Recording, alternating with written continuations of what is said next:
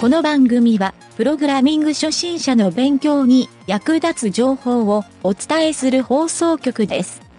はいどうも、なんちゃってエンジニアのゆげたです。今日はリンクタグの2日目なんですが、ちょっと長かったので分割してみたんですけど、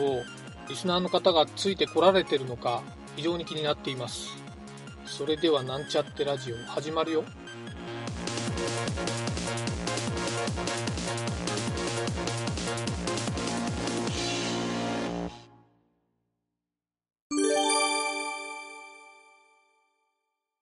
はい。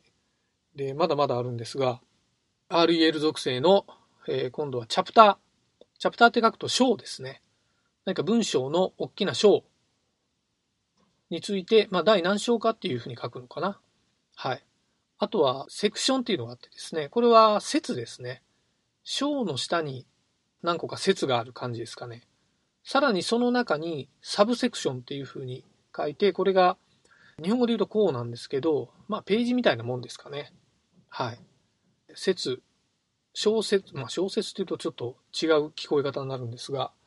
はい。サブセクションというのがあります。あと、アペンディックスっていうのがあって、これは付録ですね。はい。何か付録的な要素がサイト内にある場合に、ここに記述できます。あと、ヘルプ。これはヘルプがある文章の URL を書くと。はい。いう感じですね。あと、ブックマーク。これはあまり最近は見かけないんですけど、昔よくブックマークのページっていうのをホームページでつけてたんですけど、そういったブックマーク集みたいなところで、まあ、リンク集とかですね、そういったページを用意しているサイトは、えーこのブックマークっていうのを使うといいと思います。はい。あとちょっとテクニック的な要素になりますが、DNS プレフェッチっていうのがあってですね、これは結構ちょっと上級者向けのですね、書き方なんですけど、外部ドメインへの参照リンクがたくさんある場合に、この DNS プレフィッチっていうのを書くと、まあ若干なんですけど、サイトの高速表示ができると。ただまあ通常のそんなにアクセスがないホームページとかではあまり高速にならないんですが、えー大きいサイトで使う場合とかは有効になるので、えー企業エンジニアとかは覚えておくといいかもしれません。はい。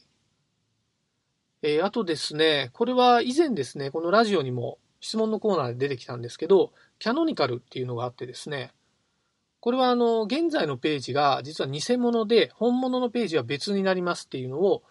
えー記述できるようになります。はい。これはよくサイトの中で、えーなんか複製ページみたいなのを作るときに使用したり、SEO にこっちが本物ですよっていうふうに指定してあげるような内容になりますね。はい。えー他にもですね、アイコンっていうのがあって、これはページのそのウェブサイトのファビコンが指定できるようになります。これを指定すると、えーブラウザーのですね、アイコンマークがそのファビコンの状態になるので、えー結構ですね、これはデザイン的にも有効に使えると思います。はい。あと、ちょっと局所的なんですけど、iPhone で使用できる、えーよく iPhone でホーム画面に保存っていう機能を使うと、インターネットのサファリとか、そういったウェブブラウザーのページのショートカットをホームグラウンドに設置することができるんですけど、その時に表示をするアイコンの画像ですね。それができるのが、えーこの Apple-Touch-Icon REL 属性にこれを書くと iPhone のデスクトップ用の画像になります。はい、同時にですね、その時にアイコンの下に何かタイトルが入れられるんですけど、そのタイトルを入れるには、えー Apple-Mobile-Web- app- タイトル。ちょっと長いんですけど、えーこれを覚えておくとですね、モバイルサイトを作って、えー iPhone の対応が結構簡単にできるようになると思います。はい。えー以上がですね、属性説明してきたんですが、かなりちょっと長かったので、なかなかお腹いっぱいの人もいるかと思うんですけど、えーこうしたですね、リンク属性、えー最後にまとめをですね、このリンクタグのまとめをちょっとお話ししておきたいんですが、まあ今現在のページ、表示しているページと、その周辺のページの相関関係を表すっていうふうに説明したんですが、えー、これがですね、リンクタグっていうのでですね、まあ理解できたかどうか、えー、ちょっといろいろ復習はしてもらいたいんですが、これはですね、非常に SEO に有効な点であるということで、比較的ですね、そういったあの公開をするページにとっては重要なタグの位置づけになるので、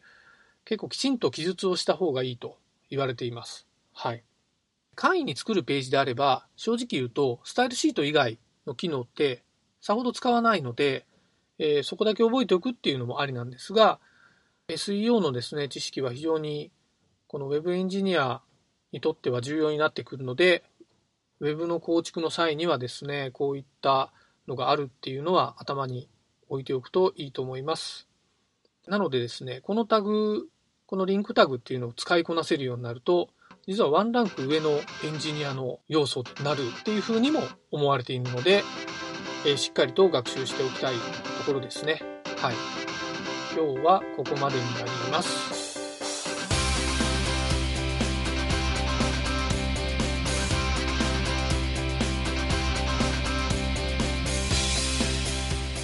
番組ホームページは http コドットワークスラッシュラジオスラッシュ